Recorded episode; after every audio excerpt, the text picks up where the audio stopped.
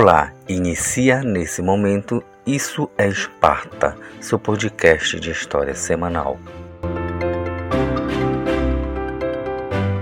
Oi, aqui é a professora de História Elisângela Ribeiro e hoje é o primeiro podcast do Isso é Esparta. Para estrear, eu não poderia falar de outro tema senão de Esparta. Para quem não conhece, Esparta é uma das polis da Grécia Antiga mais conhecida por caracterizar-se como uma sociedade militarizada. Vocês lembram do filme 300, quando o rei Leônidas sai com sua comitiva para combater o exército de Xerxes e aí encontra os arcádios que estão em um número bem maior né, dessa comitiva de Leônidas e eles então é, têm ali uma conversa que os arcádios se sentem superior aos espartanos. Então Leônidas começa a perguntar para os arcádios qual a sua profissão. Uns respondem que são ceramista, outro ferreiro, artesão. E aí então Leônidas pergunta para os seus homens qual é a sua profissão. E eles respondem: "Au, au", que eles são soldados permanentes. Assim, irei falar dessa sociedade que nos causa curiosidade por ter essas características logo mais.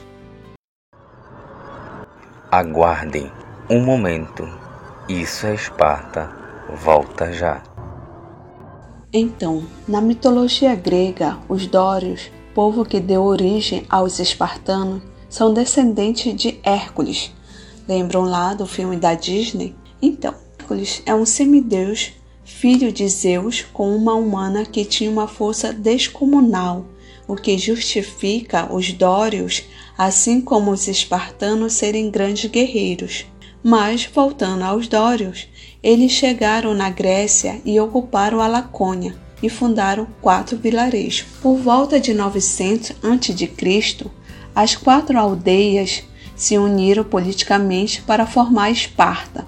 Unificada, Esparta conquistou toda a Lacônia. Alguns habitantes foram feitos servos, os chamados ilotas, aquele povo que, no caso, resistiu, enquanto outros permaneceram livres, entretanto, sob a dominação dos espartanos, os conhecidos como periecos. Assim foi formado os grupos sociais da sociedade espartana, na política, Esparta era governada por dois reis, ou seja, era uma diarquia. Contudo, os poderes dos reis não eram absolutos, eram controlados pelos seguintes órgãos: Euforato, que era composto por cinco magistrados, denominados de éforos, que exerciam o poder por um ano. A Jerúsia, formada pelos dois reis, e o Conselho de Anciões. Esse Conselho de Anciões era formado por 28 gerentes com mais de 60 anos, e a Apela,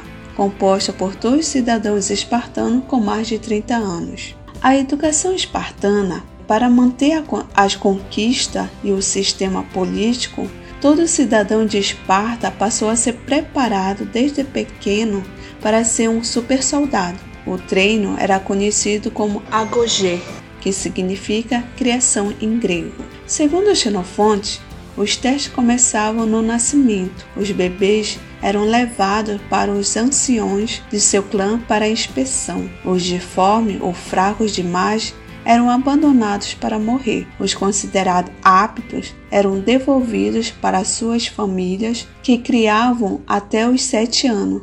A educação, tanto de menino como de menina, era rígida. Os meninos eram treinados para se tornarem guerreiros. As meninas, por sua vez, eram preparadas para serem mães de filhos fortes e saudáveis, certos espartanos.